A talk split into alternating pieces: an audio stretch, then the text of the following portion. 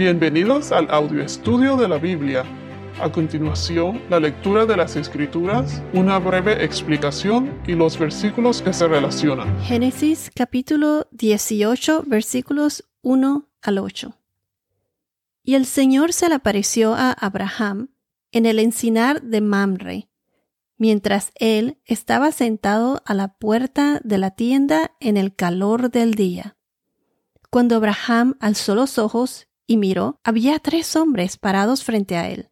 Al verlos, corrió de la puerta de la tienda a recibirlos, y se postró en tierra, y dijo, Señor mío, si ahora he hallado gracia ante sus ojos, le ruego que no pase de largo junto a su siervo, que se traiga ahora un poco de agua, y lávese ustedes los pies y reposen bajo el árbol. Yo traeré un pedazo de pan para que se alimenten, y después sigan adelante, puesto que han visitado a su siervo. Haz así como has dicho, dijeron ellos. Entonces Abraham fue deprisa a la tienda donde estaba Sara y dijo, Apresúrate a preparar cuarenta litros de flor de harina, amásalo y haz tortas de pan. Corrió también Abraham a la vacada y tomó un becerro tierno y de los mejores, y se lo dio al criado, que se apresuró a prepararlo. Tomó también cuajada, leche y el becerro que había preparado y lo puso delante de ellos. Mientras comían, Abraham se quedó de pie junto a ellos bajo el árbol. Hasta ahora hemos visto desde Génesis capítulo 12 que Dios llamó a Abraham para que saliera de su tierra natal por una tierra que Dios le mostraría, que sería Canaán. Luego vimos que Abraham se dejó llevar por la carne. Hubo hambre en el país y en vez de confiar en el Señor y quedarse en Canaán y confiar en la providencia del Señor, Abraham se fue a Egipto. Confió más en la providencia terrenal, más que la de Dios. Pero en el capítulo 13 vemos cómo la fe de Abraham fue creciendo. Abraham, que se llamaba Abraham en ese entonces, regresó a Canaán y su sobrino Lot y él se separaron.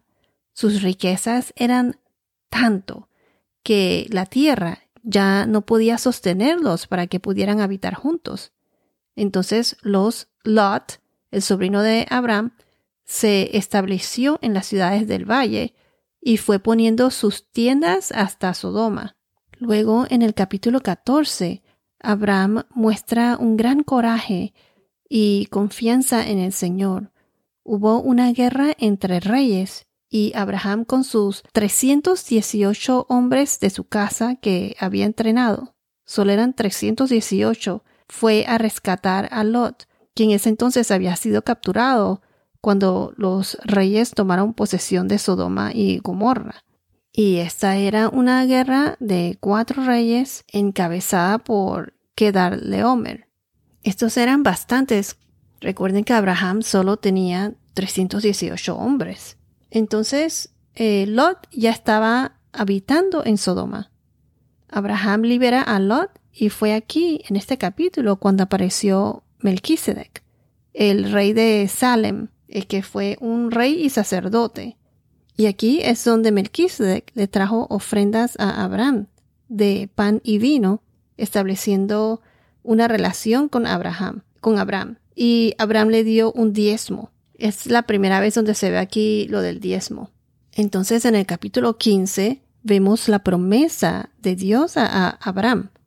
El pacto que Dios le prometió un hijo a Abraham y también una gran descendencia. Una gran descendencia tan grande como contar el número de estrellas en el firmamento. Aquí Abraham creyó y el Señor se lo, se lo contó por justicia. En el capítulo 16 habían pasado los años y Abraham todavía no tenía el hijo que Dios le había prometido. Y entonces Sara, su mujer, creó su propio plan. Sara se dejó llevar por la carne. ¿Y qué hizo Sara? Le dio su sierva Agar a Abraham por esposa, para que pudiese concebir un hijo. En el capítulo 16, Agar tuvo a Ismael. Abraham tenía 86 años y entonces Luego, en el capítulo 17, después de 10 años de haber nacido Ismael, se le apareció el Señor a, Abraham nuevamente. Le cambió el nombre de Abraham a Abraham y Dios establece la señal de su promesa. ¿Cuál es esa señal? La señal de la circuncisión. También le cambió el nombre a Sara, a Sarai por Sara. Entonces, esta es la señal del pacto de Dios con Abraham. De ahí en adelante se llama Abraham en vez de Abraham. Y ese pacto incluía a su descendencia y a generaciones después de él. Y Abraham aceptó el pacto y ¿qué hizo? Él se circuncidó, circuncidó, se circuncidó él a su hijo Ismael, que tenía 13 años, y a todos los de su casa, tal como Dios había establecido. Ahora vamos a entrar en el capítulo 18. El capítulo 18 y 19 están relacionados. El 19 es la continuación del mismo suceso, la destrucción de Sodoma y Gomorra. Aquí vemos que el capítulo 18 se puede dividir en dos partes. Del versículo 1 al 15 nos demuestra la vida y bendiciones que Dios le da a Abraham como resultado de su piedad, fe y obediencia. Y el del versículo 16 al 33 nos muestra la muerte y el juicio de Dios como resultado de la maldad y la desobediencia. Dos mensajes opuestos. La vida y bendiciones como resultado de la fe y obediencia, en contraste a la muerte y el juicio de Dios como resultado de la maldad y la desobediencia, del pecado. Comenzaremos con el versículo 1. Y el Señor se le apareció a Abraham en el encinar de Mamre, mientras él estaba sentado a la puerta de la tienda en el calor del día. Primero que todo, ¿dónde estaba Abraham? Abraham, aquí donde dice en el encinar de Mamre. Este es el mismo lugar donde Abraham edificó un altar al Señor. Esto fue en Génesis capítulo 13, versículo 18. Se los voy a leer. Entonces Abraham levantó su tienda y fue y habitó en el encinar de Mamre, que está en Hebrón, y allí edificó un altar al Señor. Esto fue después de que él regresó de Egipto y Lot y Abraham se separaron. Solo para que tengan una idea, los árboles en Mamre eran árboles grandes de, de roble, en inglés es oak. Generalmente dan bastante sombra. El encinar de Mamre es en Hebrón. Aquí es donde más adelante vamos a ver que Sara eh, muere y es donde se encuentra la cueva de Macpela, que es donde han sido sepultados muchos de los grandes patriarcas de la Biblia, como Abraham, Isaac, Jacob y sus esposas. Hoy en día, la cueva de Macpela en Hebrón hoy en día está bajo el control de Palestina y se conoce como la tumba o cueva de los patriarcas. Los musulmanes se refieren a esta como el santuario de Abraham. Hebrón queda en el sur de Palestina, a 20 millas del sur de Jerusalén, en el valle de Judea. Es conocida por los musulmanes como el Khalil, habitado hoy en día por musulmanes y judíos. Entonces dice, y el Señor se le apareció a Abraham en el encinar de Manre. Aquí donde dice, y el Señor se le apareció a Abraham. La palabra Señor está toda en mayúscula.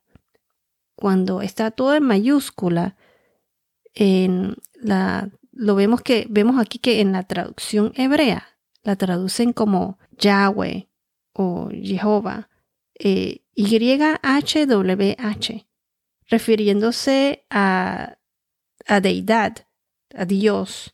Se traduce como en inglés como Lord God, Dios, pues el Dios de Israel, el Dios verdadero.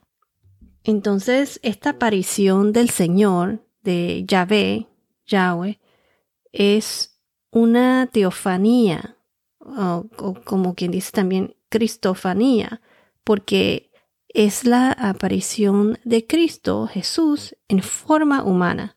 Recuerde que en Dios es Padre, Hijo y Espíritu Santo. Y este, esta es la aparición de Dios en forma humana. O sea, Dios el Hijo. ¿Por qué digo esto? Porque, de acuerdo a la Biblia, nadie podía verle la cara o el rostro al Señor. Porque nadie lo podía ver y vivir. Eso fue lo que le dijo el Señor Dios a Moisés en Éxodo. Si vamos a Éxodo capítulo 33, versículo 20, dice así. Y añadió, No puedes ver mi rostro porque nadie me puede ver y vivir. También en Juan capítulo 1, versículo 18, dice, Nadie ha visto jamás a Dios.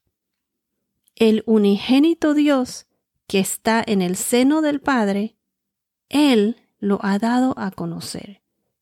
Él, refiriéndose a Jesús, Él es el que lo ha dado a conocer. Si vamos a la primera carta del apóstol Pablo a Timoteo, capítulo 6, versículo 16, 1 Timoteo 6, 16, dice así, el único que tiene inmortalidad y habita en luz inaccesible, a quien ningún hombre ha visto ni puede ver. A Él sea la honra y el dominio eterno. Amén. Entonces, regresando al versículo 1, ¿cuándo sucedió todo esto? Que se le apareció el Señor de nuevo a Abraham. De acuerdo a lo que dice aquí en la Biblia, esto tuvo que haber sido recientemente, después de que Abraham se hizo la circuncisión y circuncidó a todos los de su casa y a su hijo de 13 años, porque podemos ver que más adelante se le va a aparecer tres hombres y uno de ellos le va a preguntar dónde estaba Sara y también le va a recordar la promesa de que para esa misma época, o sea, en un año, tendrían un hijo.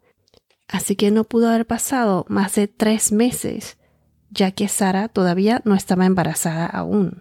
Tuvo que haber sido dentro de los tres meses. Entonces dice aquí que Abraham estaba sentado a la puerta de la tienda en el calor del día. En el calor del día significa que esto fue en las horas más calientes del día, que era cuando ellos aprovechaban para descansar, como quien dice tomar su siesta, ya que el, calor era súper intenso. Entonces, de salida, aquí vemos que Dios se le aparece nuevamente a Abraham mientras él estaba sentado a la puerta de la tienda. Y cuando dice aquí que estaba a la puerta de la tienda, noten que Abraham no vivía en una casa. Ellos se establecían en se establecieron en campamentos, o sea, tiendas. Vivían como nómadas, así como eran como los árabes beduines que iban de un lugar a otro como nómadas. Recuerden que el Señor le prometió la tierra de Canaán como posesión perpetua y mucho más porque iba a hacer de Abraham, eh, él sería el, el, padre de grandes naciones. Esto fue en Génesis capítulo 17 versículos 7 a 8. Se los voy a leer. Estableceré mi pacto contigo y con tu descendencia después de ti, por todas sus generaciones, por pacto eterno, de ser Dios tuyo y de toda tu descendencia después de ti. Y te daré a ti y a tu descendencia después de ti la tierra de tus peregrinaciones, toda la tierra de Canaán como posesión perpetua, y yo seré su Dios. Cuando mencioné que Abraham y los de su casa vivían en tiendas, o sea, ellos vivían una vida nomádica, como nómadas, como la tribu de los árabes beduines. Eh, esto todavía se practica hoy en día. Estas costumbres vienen desde Génesis capítulo 4 versículo 20, que fue la primera referencia en la Biblia. Luego en Génesis capítulo 9 versículo 27 Abraham, Isaac y Jacob vivieron la mayor parte de sus vidas en tiendas de campaña o campamentos, como se dice en otros países. Vivieron dentro y alrededor de la tierra de Canaán. Entonces en Génesis capítulo 12 versículo 8 recuerden que él plantó su tienda en las cercanías de Betel. Veremos más adelante que su hijo Isaac en Gerar, en Génesis capítulo 26 versículo 17, y Jacob plantó su tienda delante de la ciudad de Siquem. Esto fue en Génesis capítulo 33 versículo 18. No los voy a leer, pero los voy a escribir en la descripción por si acaso quieren eh, referirse a estos versículos. Entonces, al igual que los judíos de aquella época, pues los árabes nómadas o beduinos de Palestina y especialmente de Transjordania han estado viviendo en tiendas de campañas durante siglos y su forma de vida es sorprendentemente parecida a como vivían en los primeros tiempos bíblicos.